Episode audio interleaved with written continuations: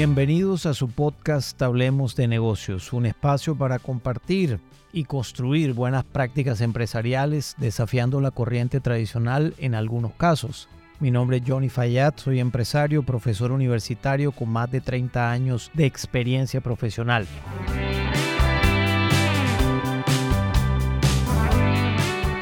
En el episodio de hoy vamos a tratar un tema supremamente interesante que es la comparación. ¿Con quién se debe comparar una compañía? ¿Con quién se deben comparar los individuos que trabajan en una compañía también como modelo de benchmarking individual, pero también colectivo desde el punto de vista organizacional? Es de esta manera como se debe poder atribuir una muy buena práctica que significa compararse con los demás. Ahora bien, ¿qué significa esa comparación con el otro? Desde el punto de vista de marketing, es una comparación para saber qué está haciendo bien el otro, que yo pudiera aprender de ese otro y al mismo tiempo qué está haciendo mal que yo también puedo aprender con el propósito de no repetirlo. Sin embargo, en la práctica organizacional hay dos corrientes, unos que estudian muchísimo a la competencia y otros que la estudian lo suficiente. Muchísimo es, dedican parte de su día, dedican parte de su semana, dedican parte de su mes, por supuesto, a poder conocer cada vez más cualquier movimiento que la competencia hace. Qué niveles de precio tiene, dónde está su cobertura, qué, cuál es el nuevo movimiento que está haciendo, cómo puedo yo inclusive hasta saber qué está haciendo antes de que salga al mercado con algún tipo de actividad o con algún tipo de producto nuevo. En fin, hay como una especie de obsesión por conocer al competidor. Y resulta que hay otra corriente en donde efectivamente le presta atención al competidor, pero no le dedica tanto tiempo porque al perder tiempo en eso, deja de dedicarle tiempo a su negocio. Hay un autor importantísimo que se llama John Wooden y se le atribuyen muchas cosas importantes en el deporte. Más que autor es un entrenador supremamente importante que se ganó todos los premios de la NCAA, que es como la liga de baloncesto universitaria en los Estados Unidos. Ganó muchos premios consecutivos, tuvo desempeños extraordinarios, muchísimos basquetbolistas en excelentes condiciones que después saltaron al profesionalismo. El hombre decía, yo tal vez soy el entrenador que menos partidos mira del competidor. Tal vez soy el entrenador que menos tiempo le dedica a conocer a su competidor. Pero lo que sí hago en contrario es que tal vez soy el entrenador que más tiempo le dedica a planear tácticas y además alguna estrategia de juego específica en cada partido en donde yo tenga la posibilidad de explotar el talento de las personas que juegan en mi equipo. Y este criterio de John Wooden, que es considerado por muchos el mejor entrenador de todos los tiempos en el básquetbol, este testimonio de este individuo lo que nos lleva a pensar es, ¿está bien conocer al competidor? pero definitivamente no vale la pena obsesionarse con el competidor. Lo que sí vale la pena es conocerlo para saber qué movidas tiene cada tanto, pero lo que más vale la pena es ocuparse de las actividades que tú estás realizando con tu equipo para que tu estrategia tenga el conjunto de actividades necesarias para hacerla realidad de cara al cliente y a los segmentos que la compañía decidió atender.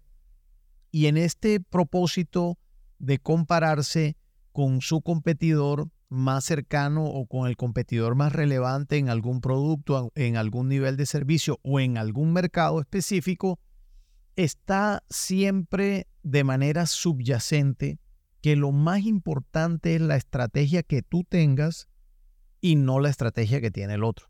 porque la estrategia que tú tienes debe poderse validar en la práctica y todo el tiempo que le dedicas a conocer qué pasa en el mercado permanentemente, si le dedicas mucho tiempo, pues le estás restando tiempo a tu equipo y a ti mismo de seguir planeando, evaluando, retroalimentando todos los resultados de las tácticas que apoyan la estrategia que tú debes implementar. Lo mismo ocurre cuando en el plano individual las personas nos comparamos con otros. Las comparaciones son buenas, por supuesto, porque te dan alguna medida, porque de alguna forma también tú te validas en algunas de esas comparaciones y por supuesto aprendes de los triunfos y de los errores de los otros si se miran con propósitos de aprendizaje. Si se mira con propósitos de envidia, pues ahí no hay nada que aprender. Todo lo contrario, te va a dar es rabia si el otro tiene triunfos y tú no. Y eso, por supuesto, te carcome la mente y el corazón. Pero si se mira con propósitos de aprendizaje, como es lo indicado, lo que suele ocurrir es que te conviertes en una mejor persona, pero no estás todo el tiempo comparándote con la gente. Tú lo que tienes que hacer es establecer con claridad cuál es tu propósito, cuáles son tus objetivos en el cargo que desempeñas y dedicarte a medir esos objetivos para ver cómo es su avance y ver cómo los puedes inclusive sobrepasar.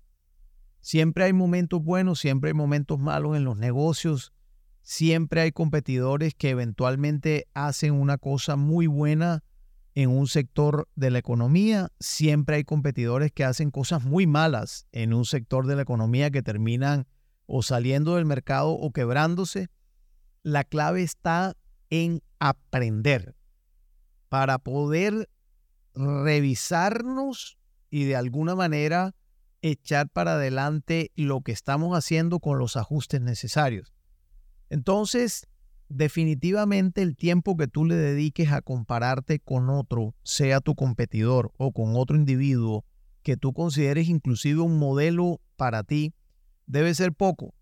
El tiempo hay que usarlo más en ver cómo te mejoras tú individualmente, pero sobre todo cómo la compañía se puede mejorar en la ejecución de su estrategia habida cuenta que estoy asumiendo que la estrategia de la organización está completamente clara y que lo que tú estás haciendo es desarrollar un conjunto de actividades y un plan de acción para que esa estrategia sea verdad en la práctica. Dicho de otra manera, la comparación es buena, pero no tanto.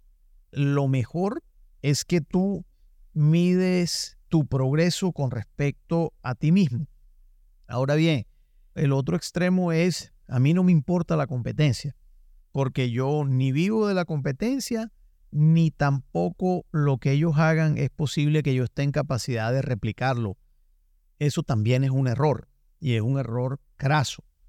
A la competencia hay que darle su justa dimensión, como todas las cosas en la vida.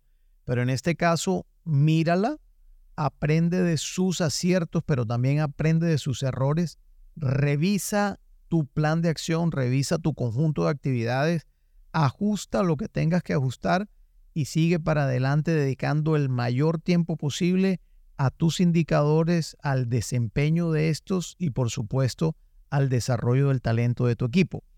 Por lo tanto, si tú eres un dueño o dueña de negocio, eres un directivo o directiva de una compañía, eres un empleado comprometido que le quiere aportar a su organización, por favor conoce la competencia, dedícale poco tiempo y todo el tiempo que puedas haz lo que sea necesario para mejorar tus indicadores de desempeño y que la comparación, si bien es buena, por supuesto es mejor revisarte tú el mayor tiempo posible.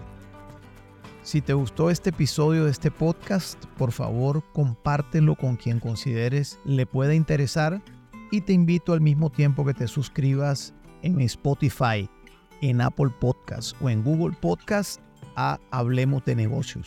Un abrazo.